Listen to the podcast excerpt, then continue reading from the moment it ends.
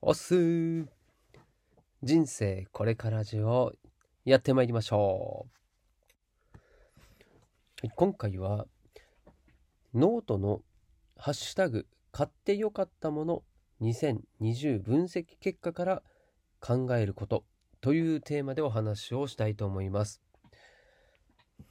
まあ、ちょっとつい最近ですね、えーこちらのノートのですね、え記事、ちらのノートの公式の方の記事で、上がっていた内容なんですけれども、このえ1年間ですね、2020年の1月1日から12月の31日までに、ハッシュタグ、買ってよかったもの2020というもので投稿されたものの分析をした結果ですね。こちらの発表がありまして、それを見てちょっと感じたことっていうんですかね。まあ、それを、えーお話ししていこうかなと思っています。はい。で、まずこの記事の内容をざっくり、えーお話ししようと思いますけれども、まあね、このコロナがあった時代、時代、そうかな、時代になりました。で、それによってですね、この新しいライフスタイ、ライフスタイルに対応するために、どんな買い物をしたのかというような、その買い物体験についての投稿が多かった話が、まずは書かれてました。はい。まあ、その中で、えーカテゴリー別で言うと、えー一番のトップですね。これが、えーガジェット系ですね。はい。ガジェット系が1位になったよということで、うん。まあ、これ、なんとなく、イメージとしてもわかりますね。はい。で、2位が、え家庭ですね、家庭。あ比率で言うと、ガジェット系が18.1%、家庭が12.9%。はい。そして3位がグルメ。これが12.2%ということで、10%を超えたのはこの3つですね。まあ、その次、4位からで言うと、えーファッション、美容、健康、育児、旅行、お出かけという形になっていました。はい。で、まあ、このね、ガジェット、家庭グルメ、このベストップ3ですか。うん、まあ、これ、僕もちょうどですね、年末ぐらいかな、に、2020年に買ってよかったものっていうのをラジオでも発表したんですけれども、うん、確かにね、このガジェットは入っていたし、まあ、家で使っていたものっていうのも入っていたので、まあ、まさに恒例だなっていうのは思いました。うん。まあ、大きくコロナで変化したっていうことで言うと、うん、多くの人がリモートワークでこう自宅でですねこう仕事をするという環境これにつを整えるための買い物だったり、まあ、あとはおうち時間を充実させるためのものだったりっていうことで、まあ、この家庭とかもそうだしとガジェットはですね前年比より5.7ポイントアップしたと。うん、で家庭も銅2.3ポイント増加しているよということで、順位も上昇したということで、まあまさにね、このコロナの影響が反映されている、そんな、え結果になってるんじゃないかなと思いました。はい。で、さらにこちらで書いていてね、面白いなと思ったのが、うん、この記事ですね、買い物のこう書きたい気持ちの正体は何なのかというところも分析されていて、これ全部でですね、2、4、6、7つありまして、えー一つずつ言うと、えー愛用、変化、便利、発見、偏愛、絆、慈愛ということになっています。はい。まあ、これね、うん、まあ、買った後に、こう、そのものを愛用していると。うん。まあ、あとはね、こう、すごい便利で感動したとか、あと発見があったというようなことで、まあ、これどこにつながるかというと、要は自分で買ったものをこう他の人にも伝えたいとか、誰かに教えたいっていう、まあ、そういった気持ちになるということですよね。まあ、その結果、このノートの記事に書いてみんなに伝える、まあ、もしくは共有するというようなことで、まあ、SNS への投稿とかもとかも見られたというふうになってますね。うん。本当、この7つの、まあ、変化っていうのもそうだしね。うん。やっぱコロナでこう家の中にいることによって、うん、起こった変化だし、まあ、絆とか慈愛っていうのもそうですよね。まあ、自分を見つめ直すっていうのもそうだと思いますね。うん。なんで本当、こう、時代をよく表している、ま、そんな、うん、分析結果じゃじゃないかなというふうに思いました。はい。で、さらにさらに、はい、この気づきというか、この分析をした上での気づきですかね、に、えー、人気ブランドへ寄せられる熱量ということも、えー、記載されていて、もうこれ僕もちょっとね、あの読んでいて、あの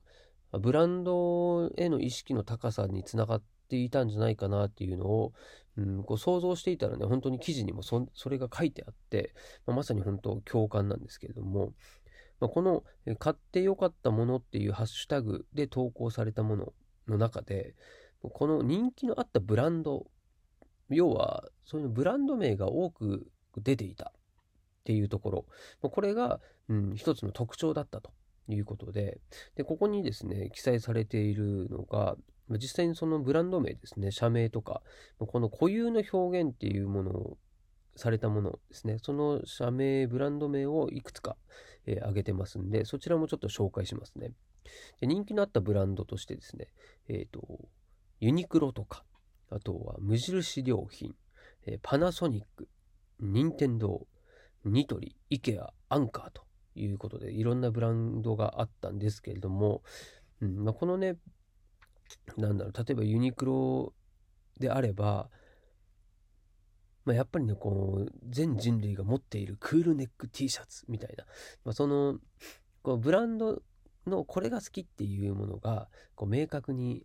それぞれあって、まあ、それをこうみんながこう書いていると。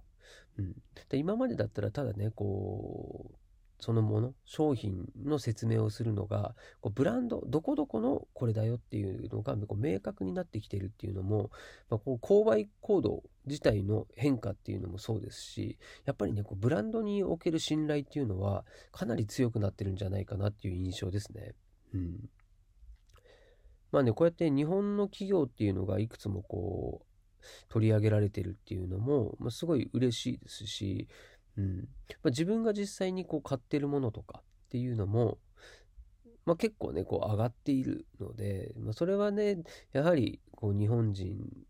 の皆さんがこう共通しての認識になってるんじゃないかなと思いますね。うん、だだいぶこう、うん、その独り勝ちじゃないんですけれどもこう目立つ企業利用されるブランドっていうのがどんどんこう限られてきているそんな印象を受けましたね。うん。なので本当にこうなんか分析の記事なんですけど面白いなと思ったので、うんまあ、このノートの記事ですね公式さんのなんですけれども、まあ、これも詳細の方にも、えー、貼っておきますので気になった方はですね細かく、えー、全文読んでいただければと思います。はい。でもこのですね実際僕が、まあ、これこの記事を一通り見て、まあ、感じたことっていうのは、まさに本当にこのブランドっていうところで、うん。まあ、今までがどうだったかというよりは、まあ、これからで考えると、まあ、この2021年、それ以降っていうのは、ま、ますますですね、このブランドの力っていうのは、それぞれ差が開いてくると思うし、まあ、さらに言うと、これが今度、個人のブランドにどんどん変わっていくんじゃないかなっていうふうに、まあ、僕自身もそうですし、まあ、いろんなメディアだったりそれこそ個人のブログだったり、まあ、本だったりですねそういった書籍などにもよく書かれていることなので、うんまあ、これは間違いなく次将来近い将来の、うんま、流れなんじゃないかなっていうふうには思いますね。うん、なんで逆に、まあ、ビジネスする側としてはやはり自分の商品っていうものを、ましっかりこうブランド化してでそれをこう消費者に届けると。でさらに言うと、まあ、個人個人のつながりっていうんですかね、うんまあ、今 D2C っていうのもやはり今後ますます、まあ、このノートとあとはベースですね、まあ、これも企業同士でですね手を組んだというニュースも最近上がってましたんでね、まあ、こういった D2C ですね直接ダイレクトに顧客にアプローチするという時代に突入してきてるんだなっていうのは感じますんで、はい。まあ、今回のこの記事ですね、是非参考にしていただければと思いますので、ノート公式のハッシュタグ買ってよかったもの2020をお届けさせていただきました。したっけねあ、えー、この最近ですね、ではまたをやめまして、えー、したっけねという言葉で終わってるんですけども、まあ、これあの北海道の方で使っている、えー、またねっていう意味なので、えー、ぜひ覚えてください。では、ご一緒に。したっけね